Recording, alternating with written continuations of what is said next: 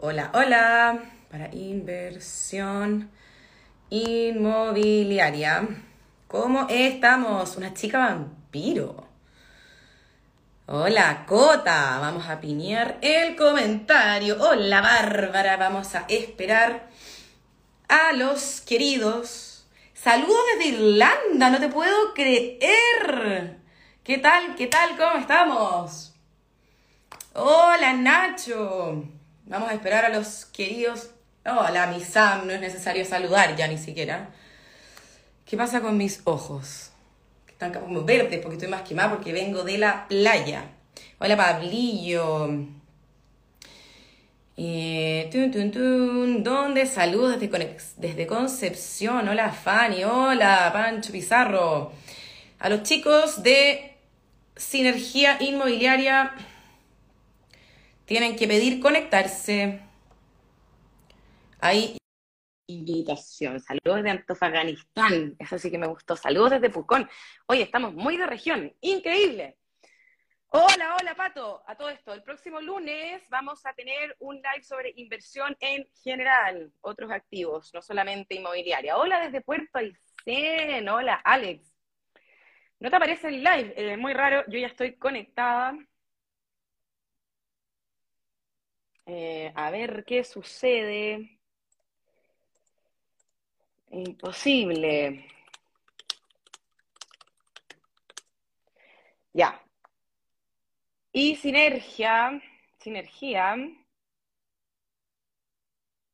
Tienen que pedir conectarse. ¿Dónde, dónde están? Hola, Dani Zárate. A ver. Bueno, estas cosas ustedes saben siempre pasan. Cariños desde Valdivia, desde Vicuña, qué buena onda. Eh, nos están cachando aquí cómo conectarse. Tienen que pedir conectarse, eso es lo que les explicamos antes de los live. Vamos a mandar el request de nuevo. Oye, les recuerdo, viernes está en la TED. Voy a estar en vivo en la Universidad Adolfo Ibáñez de Viña. Estoy más nerviosa que la M. Así que para que apañen, voy a estar en el tercer bloque. Ahí estamos, don Diego Simonetti. ¿Qué tal? ¿Cómo estamos? Tu, primer live, asumo, ¿no? Eh, segundo, segundo, pero es que me estoy conectando de la cuenta de Sinergia, por eso. Ya. Oye, vamos saludando entonces a la gente. Este es nuestro primer live de 2022. Nos tomamos un recesillo ahí la primera semana. que calor hace, me estoy muriendo calor. Vengo llegando de la playa, que estaba bastante más, más rico el ambiente. Bueno, año nuevo, año muy importante en Chile nuevo gobierno, seguimos en proceso de la redacción de una nueva constitución, etcétera, etcétera, etcétera. Y como hay un tema que sabemos que les gusta mucho, que es inversión inmobiliaria, quisimos partir el año porque está bastante acontecido este mundo, hablando sobre el actual momento inmobiliario, las perspectivas de las tasas, coyuntura, etcétera, etcétera, etcétera. Por eso estamos aquí con un gran invitado, estamos con Diego Simonetti, que es gerente comercial de Sinergia Inmobiliaria, que es una empresa con más de 25 años en proyectos inmobiliarios nacionales. Bienvenido, Diego, buenas noches, muchas gracias por venir. Buenas noches, Javiera, muchas gracias por la invitación. La verdad que me han hablado mucho. Yo he estado viendo ahí algunos capítulos de tuyo y la verdad que es muy interesante. Eh, yo no me, como te dije, yo no me muevo mucho a Instagram. Parece que soy más de la vieja escuela. pero, pero no, he visto capítulos, soy bien amigo de Francisco Ackerman, ahí estamos conversando, me habló muy bien de ti, así que no, feliz de estar acá, si lo que necesiten, aquí estamos. Bueno, ahí les mandamos saludos a Pancho Ackerman y a los amigos de Capitalizarme. Vamos entonces, Diego, a lo que nos convoca las personas que nos están mirando. Recordamos que nos pueden ir mandando sus preguntas. Vamos a tratar de ir haciéndolas mientras vamos conversando. Vamos entonces con lo primero. Estuvo en mi top 5 en el fin de semana, Diego. Las tasas de los créditos hipotecarios llegaron a sus niveles máximos desde 2014. Esta cuestión hizo que la gente hiciera tilt, entren en pánico. Olvídate la cantidad de preguntas que me llegaron. Así que te quiero pedir que nos expliques qué es lo que está pasando ¿Qué está detrás de este fenómeno? Primero que todo. Eh, sí, es normal que la gente se asuste, sobre todo con las tasas. A ver, el fenómeno para mí el fenómeno más importante o más impactante, más que lo que se viene ahora, es lo que pasó los últimos años.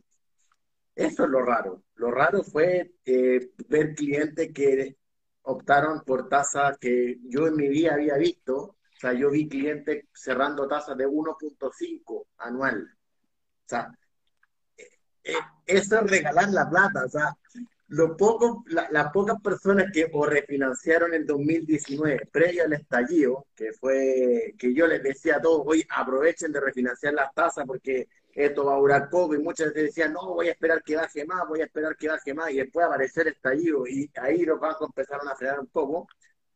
Eso fue lo para mí lo anecdótico y lo que llama la atención. Lo que está pasando hoy día a ver, espérate. Entonces déjame rehacerte la pregunta, porque quizás, Diego, sería un buen momento de que pongamos esto en perspectiva, porque las tasas estuvieron excepcionalmente bajas durante un periodo. Entonces quizás deberíamos un poco hablar que estamos volviendo un poco a la normalidad previa a estallido social, previo crisis subprime. Partamos, partamos de nuevo.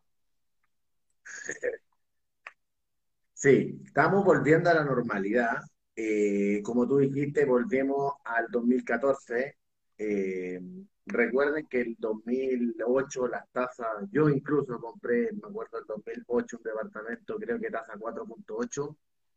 El 2015 eh, también invertí en un departamento que todavía lo tengo arrendado y creo que mi tasa, bueno, después la refinancié en 2019, pero el 2015 tenía tasa 4.6, que son tasas que hoy día sigo viendo.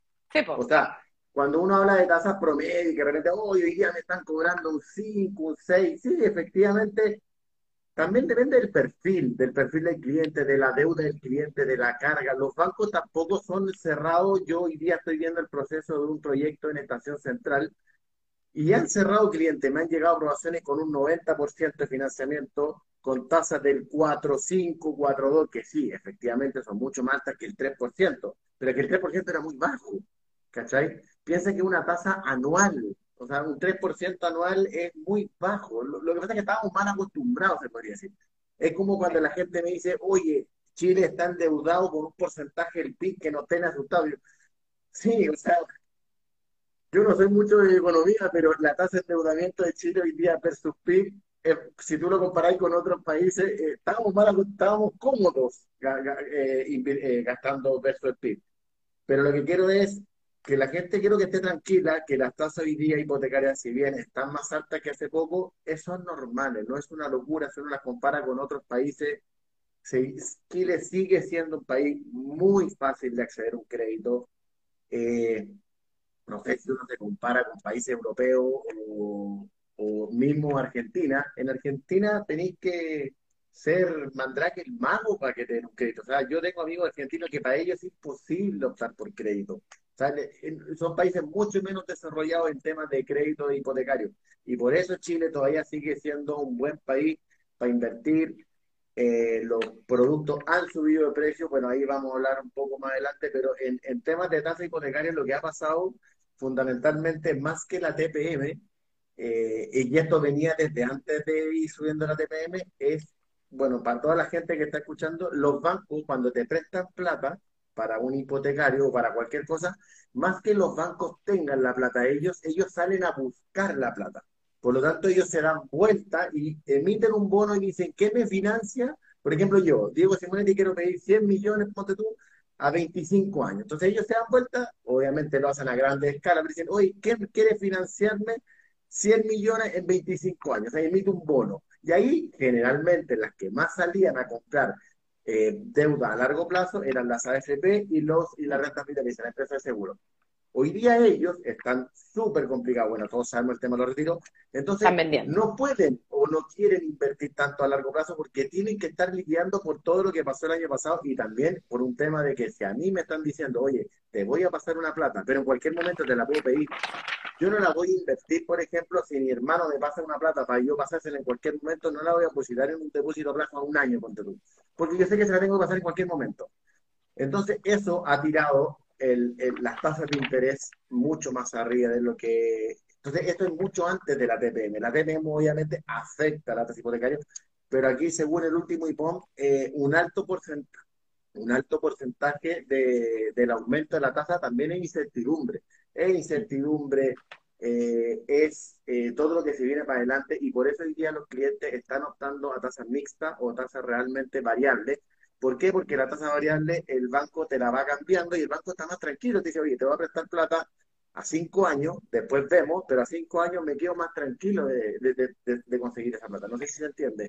Pero, pero es una apuesta, tenemos que explicarle a la gente que eso es una apuesta, porque las tasas pueden subir y puede, pueden pasar distintas cosas que uno no tiene una bola de cristal. Entonces, para perfiles más, más conservadores, eh, no sé, si, por lo menos yo no, la, yo no la tomaría nica, yo soy conservadora para mis inversiones, no para otras cosas.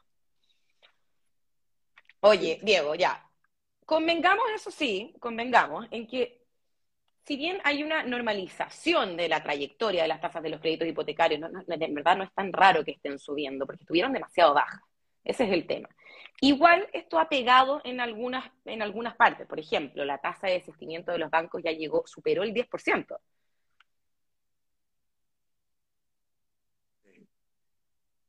Eh, que se me cortó, se me paró un momento. ¿Hasta dónde Repite lo último, que escuché algo y escuché al final 10%, me, se me cortó el... No, que, que, si bien lo que hablábamos antes hace un ratito, que si bien la trayectoria de las tasas de los créditos hipotecarios está más normalizándose que fuera de control, porque estuvieron excepcionalmente bajas lo que hablábamos, igual esto está empezando a impactar en ciertas partes. Por ejemplo, los bancos dicen que ya las tasas de desistimiento están superior al 10%, o sea, esto está teniendo un impacto. A ver, eh, te voy a Mira, no me he juntado todavía, eh, efectivamente me junté hace unos días con TokTok, que nos presentó el informe hasta noviembre. Han estado subiendo las tasas de sentimiento. Eh, por, no sé si por, por suerte, porque igual hemos tenido una buena gestión de cartera por parte de Sinergia, nosotros eh, tenemos una muy buena área de operaciones comerciales que está constantemente en comunicación con los clientes y esto cuando empezamos a ver que, que se podía generar estos conflictos, eh, empezamos a llamar a los clientes, empezamos a ver, empezamos a darles más plazos. Nosotros somos súper abiertos con los clientes en el tema de, de complicaciones. Tenemos muy buena cartera de, de, de, proyectos. Nos pasa mucho que al momento de escriturar a un cliente, por ejemplo, que tenía un 15% pactado de pie, el banco le vio un 20%, se nos acerca, nos dice, mira, ¿cómo puedo pagar el 5%? Le damos facilidades, jamás vamos a presionar al cliente, oye, tenía un mes para escriturar, incluso a nosotros mucho más válido darle más meses al cliente para que escriture que estar esas cosas de los, de los costos financieros, que tengo el departamento votado, o sea, somos muy pro cliente en ese sentido, incluso cuando ya están complicados, los pasamos de etapa, los cambiamos de proyecto. Eh, el año pasado nos pasó muchos clientes que no pudieron comprar la casa, y que literalmente dijeron, oye, es que no tengo opción de comprar la casa porque estaba invirtiendo 10.000 UF, y le dimos la opción y pasaron, por ejemplo, si tenían un 10% de pie para pagar una casa, que valía de tus 10.000 UF, nosotros le dijimos, mira, tenemos una opción, pásate a un departamento de inversión de 5.000 UF y ese 10% se transforma en 20. Y transforma tu... Y me dice, mira, ¿sabes qué? Efectivamente, déjame hablar con mi señora. Y volví a me dice, güey, ¿sabes qué? Prefiero eso porque efectivamente, ya, ok, el sueño de la casa propia y todo lo, puedo posponer, pero por último tengo este activo de inversión que a lo mejor en dos años más gana plusvalía, lo vendo y con eso tengo el pie para comprarme la casa. ¿Cachai? Entonces, sí, hay una tasa de desistimiento. Nosotros no la hemos tenido porque nosotros gestionamos mucho los clientes cuando van a desistir. Son muy pocos los casos que efectivamente eh, desisten de sinergia, ya tienen que estar muy complicados, vemos las opciones, nosotros tenemos un comité de desistimiento que es una vez al mes donde vemos caso por caso temas de salud, temas de desempleo, temas conyugales incluso, de repente que están comprando juntos y se separaron y se ven los casos. Somos muy abiertos con los clientes y, y, por esa buena gestión que hemos tenido, los desistimientos han sido muy bajos. Creo que el año pasado tuve, el promedio en el año fue un 7%, 6%, fue súper bajo. Eso es bajo para un mercado.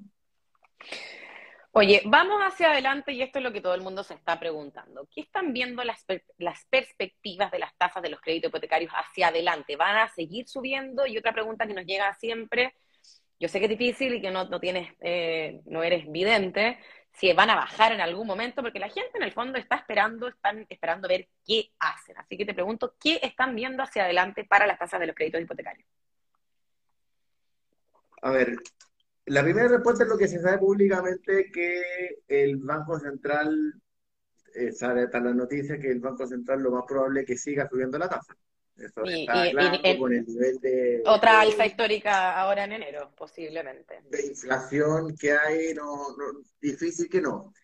Mm. Ahora, como te dije, las tasas hipotecarias también tienen mucha relación con la deuda a largo plazo y esa deuda a largo plazo también tienen eh, mucha relación con las famosas AFP y que, le, que, logren estos financiamientos a largo plazo.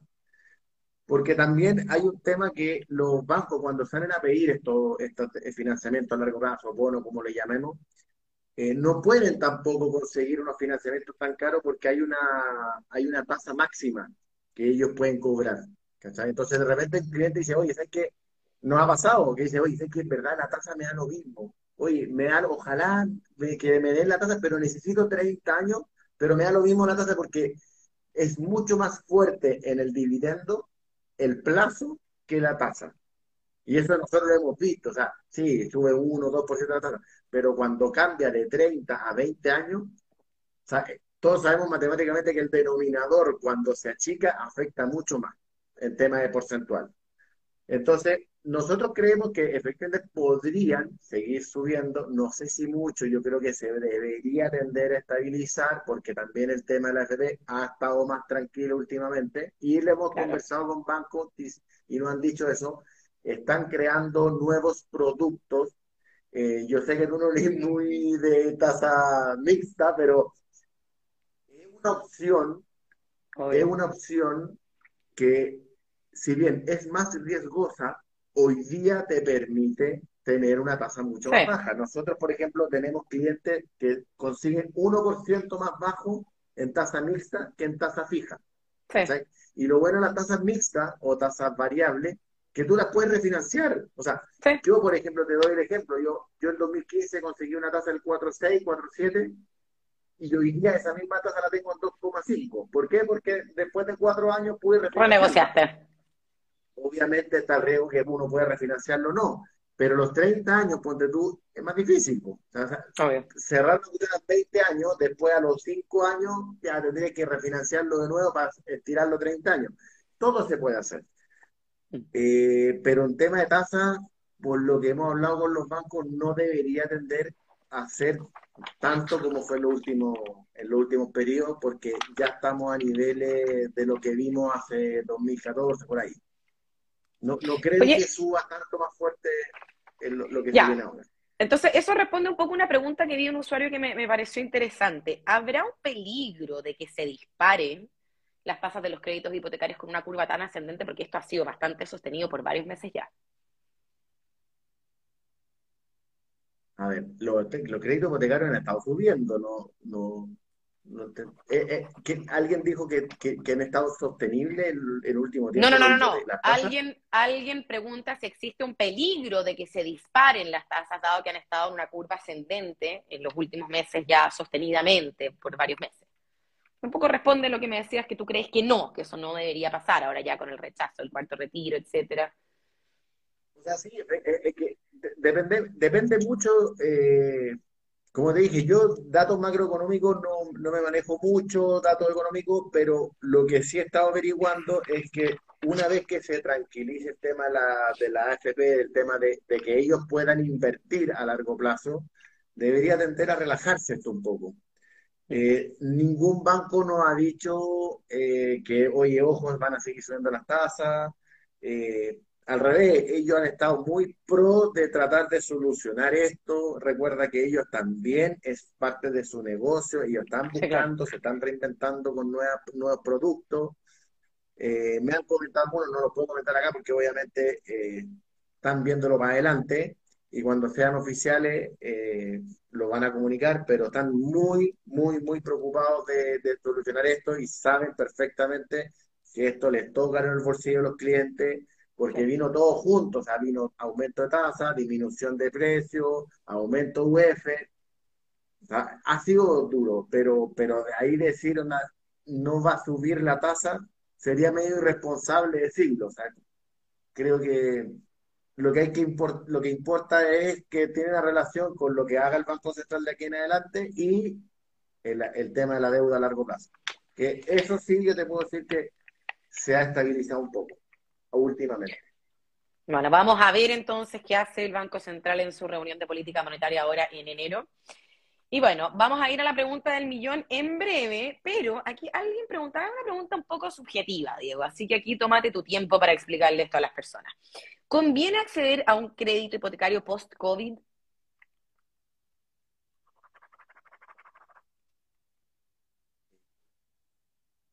Uy, qué, curiosa la pregunta. O sea, después de, después de la pandemia, si conviene meterse en un crédito hipotecario. Claro, o sea, después yo creo que lo, que lo que quieren saber en el fondo es, después de todo lo que está pasando, es si hoy día conviene tomar un crédito hipotecario con condiciones un poco más restrictivas, con menos plazo, eh, con tasas más altas, aunque no históricamente altas, ya hablamos de eso. Yo creo que por ahí va un poco la pregunta. Mira, a mí de mis amigos generalmente siempre me llaman porque soy como el del rubro inmobiliario. Eh, y siempre me preguntan, oye, el momento. Mira, la pregunta me la han venido haciendo hace mucho años. El 2015 me, me la hicieron y no, que ya está muy caro, que ya no alcancé, mira los precios del 2010 y el 2015 no compraron. Y hoy día están diciendo, no, como no compré el 2015. Siempre están, no pueden bajar. Pues lo que yo siempre digo, y que es una recomendación que yo le hago a todos mis conocidos amigos que sí me han, que han comprado, ni siquiera de energía, han comprado bienes eh, inmuebles. La, la, inversión no solo tiene que ser eh, rentabilidad en el tema inmobiliario, también, o sea, tiene que ser un tema de rentabilidad, por ejemplo, no sé, porque tú puedes ver la rentabilidad de arriendo que cubra el dividendo, puedes ver la plusvalía, a lo mejor netea, pero no hay, piensa, ponte tú, que, la que, que, comprar una propiedad es un, es un ahorro a largo plazo. O sea, de partida, cuando tú tienes un crédito hipotecario, tú tienes un seguro de vida con ahorro. ¿Por qué? Porque si te pasa algo, la propiedad, por ejemplo, yo tengo una señora con dos hijos, y si Tremendo patrimonio que les deja. Y a mí me pasa algo, la propiedad que han pagado, por lo tanto el arriendo le llega a 100%. Segundo, alguien durante 20 años, yo saqué la propiedad de 20 años, imagínate que yo tengo un ahorro donde puse solamente un 15%, en algunas puse un 10 y en otras puse un 20. Tengo un promedio 15. Imagínate que tengo una propiedad donde puse un 15% al pie y el otro 85% lo está, lo está ahorrando una persona X durante 20 años. O sea, en 20 años más yo voy a tener un valor completo que alguien ahorró por mí. Y aparte de que alguien ahorró por mí, si a mí me pasa algo, eso queda pagado. Si tú estás con una, una plata que no sabes qué hacer, hoy día tení, yo también tengo un grupo de amigos que les mando salud ahí, los Tuna, que me pidieron que les mandaron salud, que invertimos en la bolsa. Y hoy día lo estamos pasando bien mal, bien mal, sube, baja, está súper inestable. Entonces, cuando yo de repente les digo, si no queréis sufrir y queréis tener una inversión de resguardo, o sea, el, bien, el bien raíz yo no conozco en mi vida un bien raíz que haya bajado de precio de forma constante. No te estoy diciendo que a lo mejor un año, por ejemplo, el 2008, que bajaron con promoción y todo. Sí, hay veces que de repente se, se activan promociones para bajar el precio, pero a largo plazo un bien raíz es muy difícil que baje de precio. La única opción que siempre dicen en el rubro es que se te ponga, no sé, un basural, una, cosas, pero que tendría que tener muy mala suerte. Pero y muy malo. siempre sube precio. Entonces, siempre yo recomiendo invertir en propiedades indiferentes de que si, oye, mira, sé que en dos meses más puedo operar la promoción de la inmobiliaria, que a lo mejor ya te va a bajar un 2 o 3%, pero a largo plazo conviene de todas maneras, porque hay plusvalía, porque los arriendos suben. Y aparte, eh, a, diferencia de otras opciones de inversión, yo no le estoy haciendo aquí publicidad a la inversión inmobiliaria, pero es, una inversión tangible, o sea, el ladrillo, digamos, siempre va a estar aquí. Exactamente. Y hoy día, por ejemplo, ha pasado un, fenómeno que hay muchos inversionistas que se han ido a casa. Eh, cosa que si bien pasaba antes, era, pero era mucho más fuerte departamento, hoy día tengo clientes me pasó hace poco, una persona llegó, bueno, tenía un poder adquisitivo mayor, harto mayor que el promedio, y me compró, creo que dos propiedades, dos casas, o tres casas, no me acuerdo si eran dos o tres, que quería para arrendar, porque él decía que el boom del arriendo, da, que era el que nosotros llamamos el efecto claustro pandemia, que es lo que pasó a fines del 2020, donde la gente salió desesperada a buscar casa, porque quería, porque lo pasó mal el departamento en la pandemia y salieron a buscar casa y por eso subieron las Confirmo. casas. ¿Eh? Confirmo. Confirmo. bueno, yo estuve a punto, a mí la me impresionaron, pero al final nos quedamos aquí en el departamento, pero, pero efectivamente salieron a comprar casa y, y, hay un, y hay un grupo de, ese, de esas personas que no pudieron acceder a comprar la casa donde quieren vivir, porque acá hay un, hay un fenómeno tú tienes que juntar donde quiero vivir con donde puedo vivir, que es el efecto cascada que le llamamos, que hoy día pasa mucho, que hay una persona que compra una casa, porque tú en una comuna donde no quiere vivir y arrienda donde quiere vivir. Y ese departamento se lo arrienda, el departamento que compró, a otra persona que quiere vivir ahí, pero no puede comprar. Pasa también en los departamentos. Entonces, una persona que quiere vivir en Las Condes y no le alcanza para comprar en Las Condes y va y se compra, no sé, en Estación Central un departamento lo arrienda para tener su inversión, pero arrienda, no sé si se entiende, que es como un efecto cascada. Sí. Eso pasa mucho y hoy día está pasando en las casas, que realmente una persona quiere vivir en Las Condes o en Vitacura, no le alcanza a comprar y compra una casa en Buin, compra una casa en Lampa y la arrienda para inversión. Entonces, ese, ese efecto también está pasando mucho hoy día en las casas ni te cuento cómo han subido en temas de arriendo. Más, más que antes, más que antes este efecto cascada. ¿Qué? Más que antes este efecto cascada. Es que sí, porque la gente salió a invertir la plata, parte de este 30% que muchos retiraron, hay unos que se ocuparon en consumo. Bueno, dentro del ICOM también salió que gran parte de esta plata de los retiros se usó en consumo pero nosotros llegó muchos clientes diciendo, oye, mira, sabes que yo tengo un 10% ya pagado, con esta plata voy a aumentar un 20 o un 15. Ya tenían listo, pero querían poner más pie, querían invertirlo, a lo mejor comprar un departamento con esto compraron dos.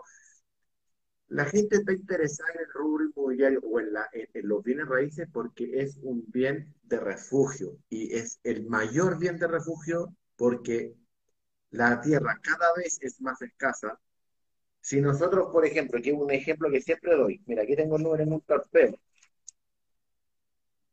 En Francia, el 64% de, la, de las propiedades que tienen dueños, o sea, el 64 son dueños y el 36 son eh, arrendatarios. En Alemania, un 51 propietarios y 49 arrendatarios. En Chile, el, el porcentaje arrendatario es 25. Si uno extrapola esto y dice, oye, obviamente tenemos 200 años menos de cultura, o, o más incluso, contra europeos. Tú vayas a Francia o vayas a Alemania, no que no esté comparando, pero vayas a tratar de comprar un departamento en esa zona, es imposible. O sea, yo creo que... Menos suelo, más gente, y todo el mundo necesita casa. Exactamente. Entonces, Creo que la generación de hoy día es la generación que todavía puede acceder a una propiedad, tanto para vivir como para invertir. Nosotros lo más probable que vamos a estar en 30, 40 años más diciendo, uy, como antes, qué suerte tuvieron los, porque pudieron. ¿Por qué? Porque los bienes la, tierra es escasa hoy día en temas de normativa. Hoy día es cada vez más difícil buscar un terreno. Es cada vez más difícil buscar un terreno y con buena normativa. Hoy día la normativa es cada vez más restrictiva. Podía ser menos departamentos, podía ser de edificios más chicos. Y también, yo, yo no soy de las personas que dicen, no, no me dejaron hacer, porque en Sinergia también es de la inmobiliaria que jamás ha hecho un edificio, estos edificios gigantes, no, siempre somos súper respetuosos también con el, con el tema. Pero, pero creo que la oportunidad es ahora y todavía hay opciones muy buenas. Los bancos todavía están activos en, incentivar, están con cuotas sin interés para pagar el pie. Hoy día tenemos dos fenómenos. El gallo que quiere comprar a tres años, en, o sea, en blanco o en verde. ¿Por qué? Porque no puede pagar el pie ahora. O en la persona que sí tiene el pie y dice, mira, sabes que todavía estoy a tiempo de poner el pie ¿Por qué? Porque el stock que hay hoy día, entrega inmediata, que es cada vez menos, tenemos hoy día stock de entrega inmediata súper sano. Esto es súper bueno, nos pilló que la otra vez en una radio estuve comentando esto. El stock de entrega inmediata en la industria inmobiliaria está súper sano. aquí tengo el número. En departamento está un 17% y en casa un 19%.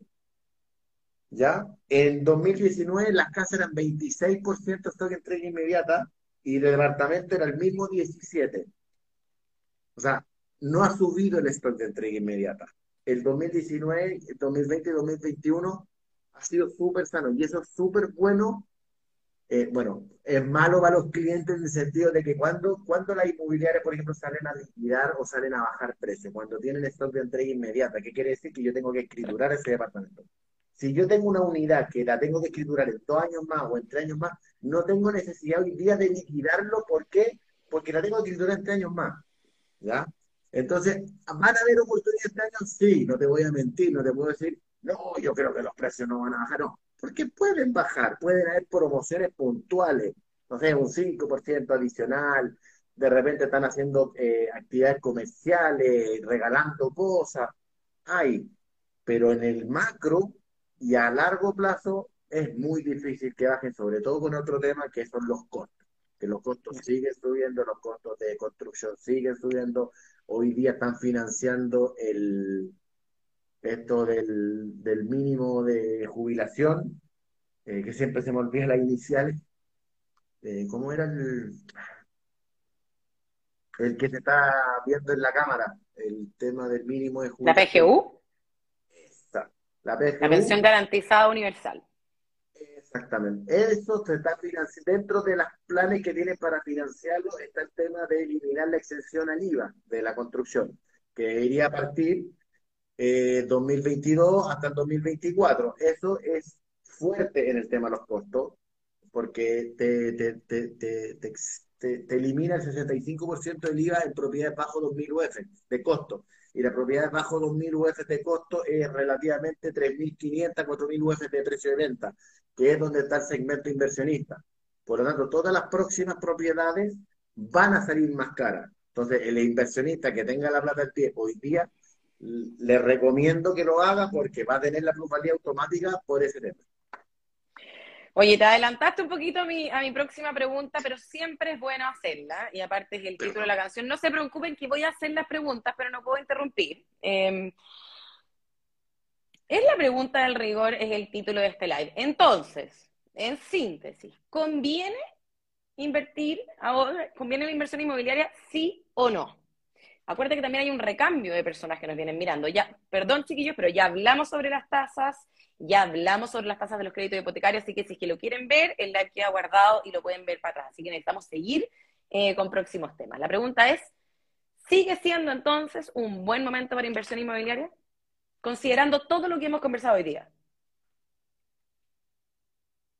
Eh, si te dijera que no, no podría trabajar en una inmobiliaria, no. pero sí, de todas maneras, pero incluso yo lo estoy haciendo, eh, creo que es una inversión para toda la vida, es una inversión que va a agarrar valor, es una inversión que incluso a uno mismo le podría servir. Eh, no, no hay por dónde, o sea, el mismo hecho que antes comenté, el seguro de vida con ahorro, qué mejor que ahorrar con una tercera persona, o sea, eh, no, hay por dónde perderse. Hay muchos mecanismos de inversión. Si tú me dices, por ejemplo, yo tengo una... aquí el tema es, si yo no tengo plata, obviamente digo, no, no, no te volváis loco tratando de invertir en inmobiliaria porque, porque te va a salir caro. No es barato invertir en, en, bienes raíces. Pero si tú tienes la plata para invertir en bienes raíces o tienes pensado, por ejemplo, no sé, invertir hoy día, por ejemplo, uno de nuestros proyectos por 250, 300 mil pesos mensuales te puedes comprar un departamento, un dormitorio con un pie a largo plazo y escriturar en tres, en tres años. Entonces, no es una cuestión de que, que tú necesites grandes cantidades de dinero hoy día. Si quieres un pie automático hoy día para escriturar, sí, van a, vas a necesitar un, un, monto importante. Si lo tienes y tú me das un instrumento que te genere una mayor tranquilidad, porque rentabilidad tú puedes decir, no sé, agarro la plata y la meto en una criptomoneda y puedes subir hasta el cielo, puedes bajar hasta el infierno. efectivamente tú puedes decir, no, yo invertí en, no sé, en, Tesla y me fue increíble. Sí, hay inversiones por todos lados, pero si tú buscas tranquilidad y buscas, como tú dijiste, algo físico que va a generar plusvalía, que vas a ahorrar durante mucho tiempo y que más encima en 20, 25 años vas a tener la propiedad para ti. O sea, puedes pagar incluso la educación de tu hijo, que dentro de mi plan es eso. O sea, yo invertí hace unos años cuando nacieron mis hijos a 20 años, porque en 20 años más voy a pagar la universidad de ellos, y yo tengo ese, ese riendo, me va a llegar 100% cuando ellos entren en la universidad. Ese es mi plan, ponte tú. Cada uno tiene su plan diferente. Pero de todas maneras, o y, nosotros tenemos dentro de nuestro equipo nosotros somos asesores inmobiliarios en el sentido de que asesoramos al cliente más que venderle una propiedad, es dónde irse. De repente llega el cliente con ganas de comprar Ñuñoa y termina comprando la estación central o viceversa, porque la idea del cliente es que se vaya tranquilo y compre la propiedad que a él le interesa, no lo que nosotros le queremos vender. Pero 100% recomiendo hoy día que se acerquen a los bancos, que no se asusten con la, con la prensa, porque no hay peor gestión de la que no se hace. O sea, tienen que acercarse al banco. Hay muchos clientes que de repente por miedo a que le rechacen, ni siquiera le preguntan al banco. Y eso es un gran error, porque de repente hay clientes que le preguntan al banco y el banco efectivamente ven que el cliente es sano, ven que el cliente eh, es un muy buen perfil y le prestan la plata. Y le prestan la plata con una tasa no muy alta, con un 90% de financiamiento.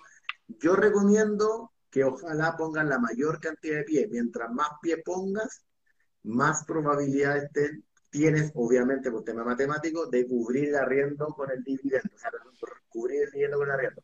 Si uno pone un 10% de pie, puede que le financien el 90%, pero lo más probable el dividendo no va a ser cubierto por el arriendo, porque es un 90% de la propiedad, es, va a ser alto la deuda bancaria.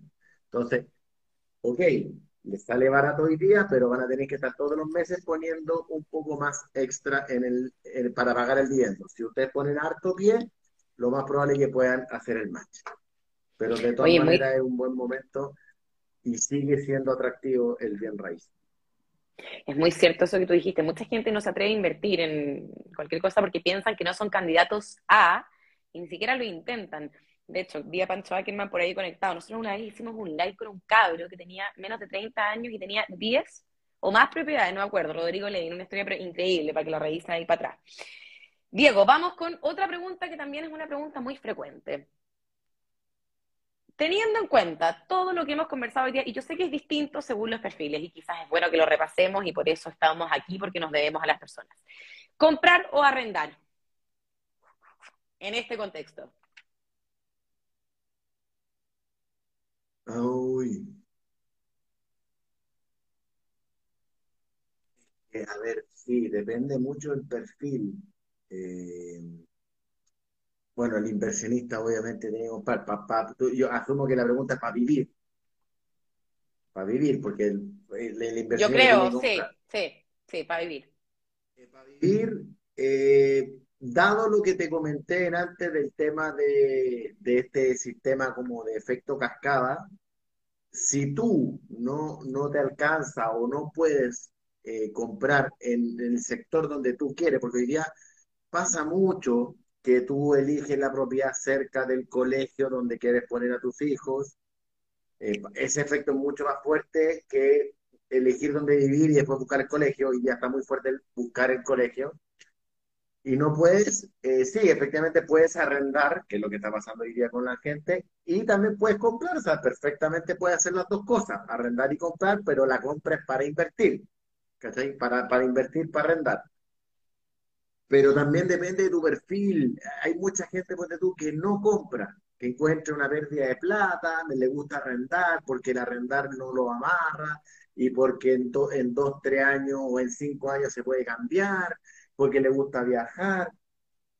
Yo soy más a la antigua, me gusta el tema de la propiedad, me gusta comprar, por ejemplo, yo jamás arrendaría un auto, me gusta tener mi auto, sé que hoy día, por ejemplo, lo que la lleva en los autos compartidos y todo compartido, estuve hace poco en, en Madrid y en cada esquina había motos compartidas, hoy día en Chile todavía no está esa cultura, a cada, uno le gusta tener su moto y arreglar, allá, por ejemplo, todas las motos las comparten, la gran mayoría en todas las esquinas, lo más probable es que vayamos para allá, para, compartir, y a lo mejor la propiedad posiblemente en unos años más o varios más llega lo mismo, que, que, entre varios inversionistas compren una propiedad y la rienden o que la rienden entre varias.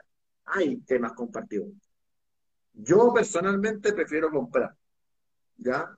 Eh, pero no, no me gusta meterme en la opinión de la gente de decirle, no, tú tienes que comprar, tú tienes que arrendar, porque cada uno sabe dónde la mete el zapato. Pero yo personalmente si puedo comprar una propiedad, lo voy a hacer porque creo que un sinfín de beneficio versus lo que sale ahí a hacer el esfuerzo. Oye, una pregunta que ha pasado harto y que siempre nos llega. Em, pedir crédito en banco o mutuaria. Quizás también sería bueno que repasemos aquí un poco las diferencias. ¿ah?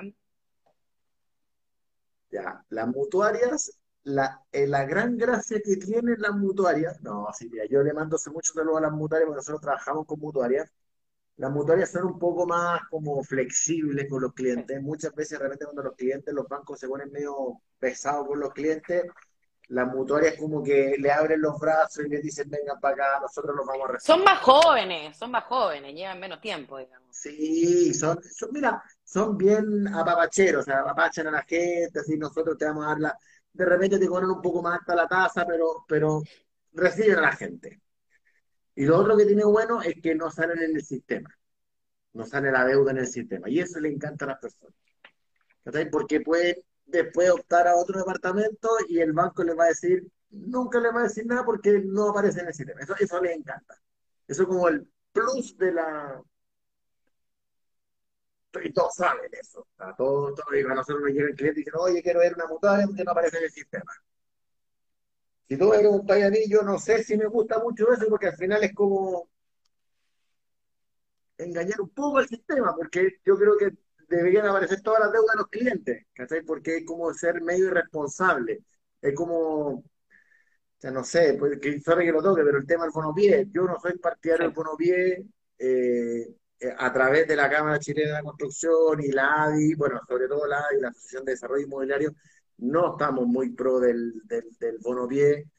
Eh, el bono pie al final es, de cierta forma Juan le echó al banco, por eso no lo, no lo usamos mucho. Eh, es inflar una propiedad, creo que prefiero que el cliente junte más plata para comprar la propiedad más que llegue y infle en un precio que no existe. Así que no sé, yo creo que hoy día lo importante es que los clientes tengan la tranquilidad de... ya, pero vaya a tener que mojarte el potito, porque esto es una pregunta.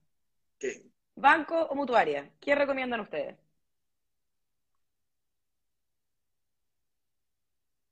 Lo más barato. Lo más barato. A mí cuando me preguntan qué banco, busca lo más barato. Busca, si tú vayas a comprar una propiedad, no sé, de 5.000 UF, no te enredéis con la tasa, con esto, que el periodo de gracia, con esto. ¿Cuánto vale, cuánto el dividendo? El dividendo. Sí, aquí me dicen, no, que la tasa, mira, te me dando tasa 3. Y el plazo, y el, plazo. ¿Y cuál es el dividendo? Acuérdate que el dividendo incluye los seguros, todo. ¿Cachai? Entonces al final no sacáis nada diciendo, oye, me conseguí la misma tasa, si al final lo que importa es lo que pagas al final. Y el plazo. No, por eso. Pero el plazo, todo eso. Por eso digo, cuando tú comparas un banco con otro, y que tú lo puedes hacer en la página Compara Online, hay un montón de páginas, lo importante es cuánto vas a pagar finalmente. Hay veces que incluso bancos te ofrecen una menor tasa que otros, pero el que está, tiene tasa más alta es más barato el dinero porque tiene seguro más barato pasa de repente. Entonces yo siempre he dicho, no se fijen en la tasa, fíjense en el pago final, que es el famoso CAE. La. Eso te digo, si tú me preguntas, mutuaria o banco, los dos trabajan súper bien. Los dos son muy buenos, muy buenas formas de financiar. Las mutuarias, la verdad, que han entrado fuerte en el tema de crédito hipotecario. Pero ahí ve tú, o sea, ahí ve la gente, eh, el más barato o el que te da más. De repente la mutuaria te sube la tasa, pero es la única que te da 25 años. De repente los bancos te dan 20 y la mutuaria es la única que te da 25. Si es así, anota la mutuaria. Porque yo estoy convencido que a mayor plazo es mucho más eh, menor el dividendo que en tema de tasa. Yo creo que hay una, hay una, hay una especie de sensación de desconfianza hacia las mutuarias. No tienen la reputación que tienen los bancos, no tienen quizás la trayectoria que tienen los bancos, ¿puede ser? Eh, son nuevas, eh, siempre lo nuevo da, da más miedo, da más nerviosismo. Oye, nos pasó cuando, no sé, los típicos bancos conocidos, Chile, Santander, que nosotros trabajamos mucho, y cuando empezaron a aparecer bancos nuevos, la gente decía, no, no quiero, déjame con el Chile, déjame con el Santander. Porque el chileno es, eh, ¿cómo se llama?, conservador. Bueno, ha, cambiado un poco, pero le gusta la marca conocida. O sea, yo me acuerdo, verdad. Mi, viejo me contaba, no, mi viejo, no sé si mi viejo, no, pero cuando empezaron a llegar los autos coreanos, los eh, Hyundai, no sé, eh, Kia, la gente, no, pero como un auto coreano. Hoy día son espectaculares y antiguamente fueron los japoneses cuando empezaron a llegar los autos japoneses y hoy día son los chinos. Y los chinos, siempre lo nuevo genera incertidumbre, siempre lo nuevo, tú decís, no, prefiero lo tranquilo, prefiero quedarme con el Banco de Chile que el banco mío de toda la vida. Sí, también. Pero yo creo no, que... es verdad, es verdad que somos marqueros los chilenos, es súper cierto. Oye, ya, espérate, tenemos, tenemos una pregunta. Ya nos pasa con clientes que de repente le ofrecemos un banco y le decimos, oye, no puedo decir el nombre, pero vaya a este banco que le tiene... No, no, no, no, no, yo solo trabajo con mi banco, yo no Pero está pagando, sí, sí, sí, no, no, no, pero yo conozco a mi ejecutivo, y son, pero, o sea, no cambian, y, pagan de repente un 10, 15% más de viviendo, pero porque no se quieren cambiar de banco. Oye, aquí la María Paola Godoy, que nos está mirando, está haciendo preguntas. Yo quería hablar un poquitito de perspectivas hacia adelante. Decía, con el nuevo gobierno, con todo lo que está pasando, año nuevo, ¿cómo están viendo el sector inmobiliario hacia adelante? Yo después podemos repasar algunas cosas, porque el gremio de la construcción habló la semana pasada respecto a lo que están viendo y no se veía un panorama particularmente bueno. Cuéntanos un poco qué están viendo ustedes. Eh Mm, a ver, no se viene fácil, va a ser bien desafiante el 2022. Eh, sí, efectivamente, con esta restricción de los bancos debería tender a, achicarse un poco lo que llamamos nosotros la torta, o sea, la cantidad de gente que anda buscando propiedades.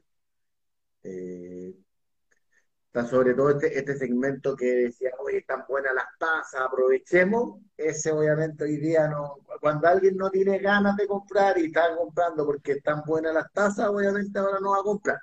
el que, el que va a ir a buscar, el que necesite la casa, el que tiene la plata para invertir en algo y quiere invertir, debería tender a estigarse la torta.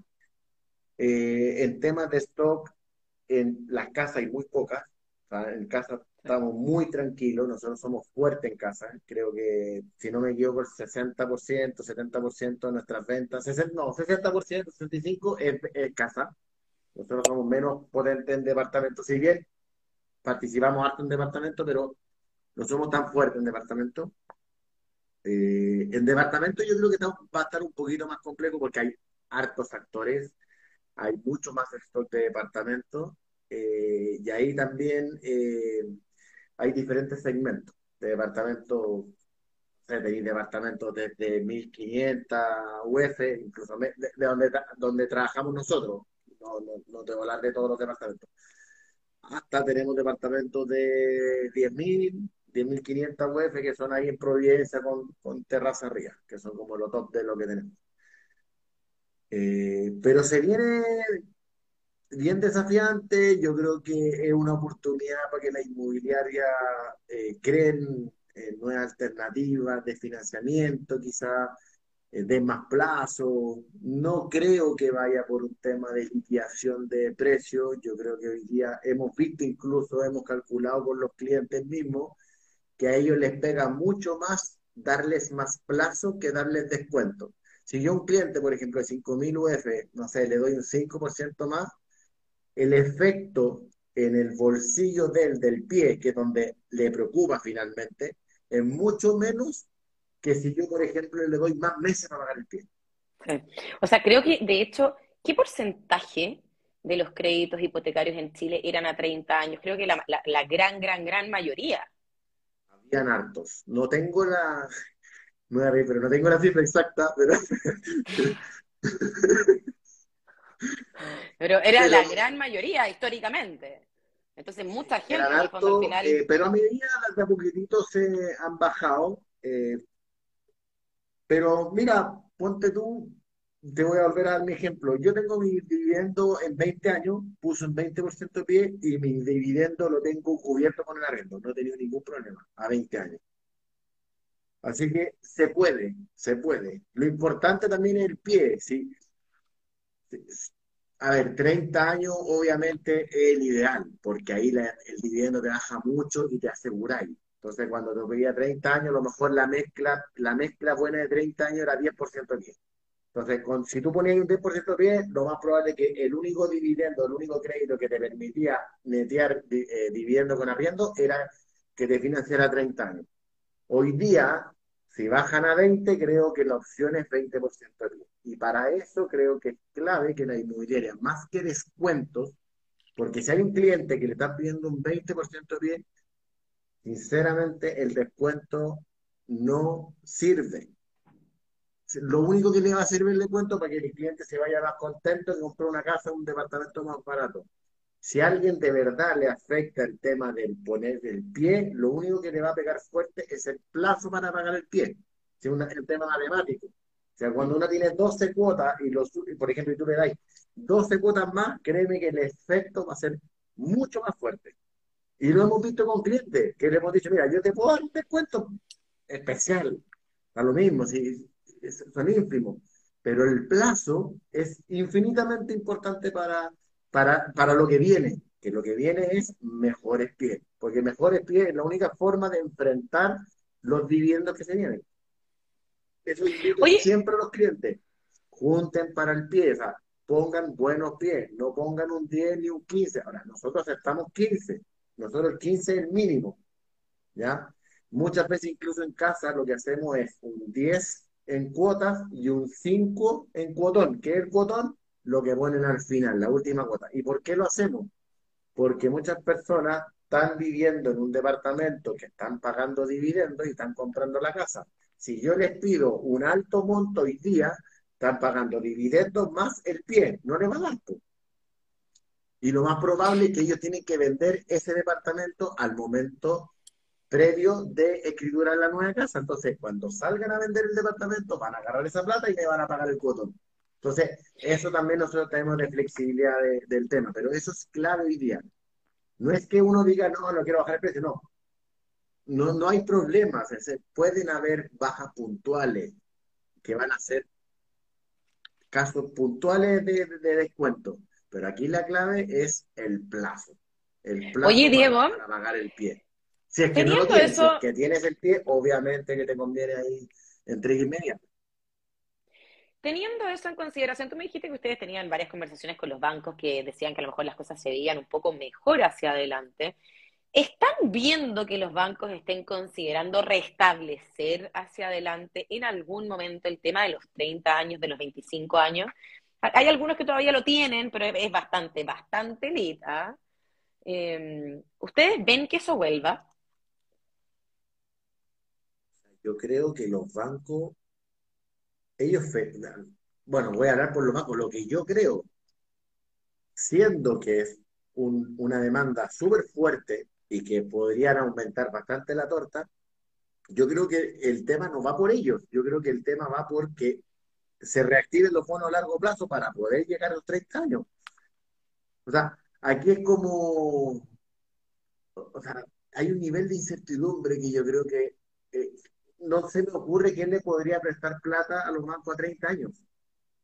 Eh, yo creo que por ahí va el tema. Eh, puedo, puedo, pegar de ingenuo, pero, pero yo creo que para que se reactiven los, los, los financiamientos a largo plazo, tiene que haber mercados de gente que presten esa plata a 30 años. Y los bancos yo creo que no tienen hoy día, hoy día no están teniendo eso. No sé si dentro de las personas que, que están viendo esto alguien trabaja en banco que podría aportar, pero yo no veo, o sea, yo hoy día veo bancos como, no sé si se puede hablar, pero Scotiabank, que, que nosotros trabajamos harto con ellos, que están súper fuertes en un 25% de, de, de, perdón, un 15% de pie y 25 años, que es una mezcla bien buena. Eh, y, y, esa, y esa mezcla de cierta forma te podría eh, hacer el match entre arriendo y viviendo, 15% pie y 25 años.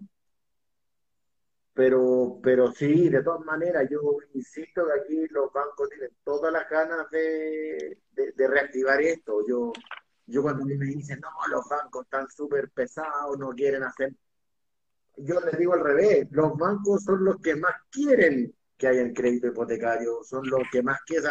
Es cuando de repente los de una lega y me dicen, oye, no quería escriturar, me estáis demorando la escrituración, ¿qué pasa? Y digo, al revés, yo soy el que más quiero escriturar, porque es parte del negocio. Entonces, yo creo que los bancos, no es que los bancos no quieran hacer negocio con los clientes. No sé si me entiende la, la, respuesta. Totalmente. Oye, bueno, nos quedan cuatro minutos, así que en cortito, algo que siempre nos preguntan, opciones de inversión. Eso es lo que la gente quiere saber. O sea, si hoy día estábamos diciendo que es un buen momento para la inversión inmobiliaria, ¿dónde están las oportunidades hoy día? A ver, eh, nosotros te voy a dar los dos lados de la moneda. Por ejemplo, ya, espérame un segundo, espérame, un segundo. Nos están preguntando el tema de los precios de las tasas, ya está todo para atrás, de hecho estamos terminando, esto va a quedar guardado, yo lo voy a subir después, así que pueden revisar para atrás, pero necesitamos terminar eh, con esta pregunta. Eh, lo importante es ver dónde te apretas zapatos. Si tú quieres, por ejemplo, tienes el pie, hoy día oportunidades tenemos, no sé, vamos a empezar próximamente a escriturar un proyecto en Estación Central. Y todavía nos, nos quedan pocas unidades, pero quedan. Durante el 2022 vamos a estar escriturando cerca de 800 unidades y tenemos fuerte el proceso de escrituración en el 2022 y todavía quedan proyectos para el 2022. Si tú tienes la plata para el pie, te puedo acercar, bueno, en la página incinergia.cl tenemos proyectos en Estación Central, en Ñuñoa, en La Florida, en Alto Magula, bien alejado de la ciudad. Y si estás pensando a largo plazo, donde necesitas pagar el pie en meses, donde puedes incluso pagar un porcentaje de aquí la escrituración, y muchos clientes lo que hacen es que extienden esa escrituración, o sea, ese, ese pie. Nosotros tenemos el sistema de 18 cuotas sin interés con la Transman, entonces al final extiendes el pago del pie en 18 más y lo que hacen los clientes es que durante esos 18 meses posteriores pagan el pie y pagan el viviendo con el arriendo. Entonces es como que extienden el pago del pie. Y ahí tenemos proyectos como Parque Meneses, que es que también es inversionista. Entonces yo más que darles tips, yo creo que los invito a isinergia.cl a ver todos los proyectos que tenemos, a contactar a nuestros asesores inmobiliarios y ellos les pueden explicar de la A a la Z todos los beneficios de los proyectos, los beneficios para firmar la promesa y todos los beneficios que incluso, perdón que lo tome, pero que ahí estaba viendo una pregunta del tema de las multas y cosas así, quiero dejarles tranquilidad que nosotros somos muy abiertos, y que incluso lo expliqué al principio, de que nosotros las promesas son abiertas, negociamos con cada uno de los clientes los pagos, las multas que van al final, quiero que sepan que las multas existen para proteger a los clientes y para proteger a la inmobiliaria. Para los dos, muchos clientes piensan que las multas son solo para la inmobiliaria, pero las multas muchas veces protegen a los clientes de que la inmobiliaria no vote el negocio y el cliente se lleve huevo. No sé si entiende. Las multas protegen el negocio de la promesa para los dos lados. Por eso es súper importante siempre acercarse a la inmobiliaria, a nosotros y comentar todos los problemas que tengan. Si hay algún cliente de sinergia viendo, acérquese a nosotros y nosotros lo vamos a ver caso a caso. Excelente, entonces, Diego Simonetti, gerente comercial de Sinergia Inmobiliaria. Muchas, muchas gracias por haber estado con nosotros, a, a, quienes nos están mirando, muchas gracias por la sintonía. El próximo lunes tenemos un live de inversiones en general. Así que, Diego, que has invitado cuando quieras venir de nuevo, muchas gracias por tu tiempo. Muchas gracias a ti. Y a todos los que mandaron preguntas, si no las alcanzamos a contestar, manden interno y las respondemos después. Muy buenas noches, muchas, muchas gracias. Muchas gracias. Saludos a todos.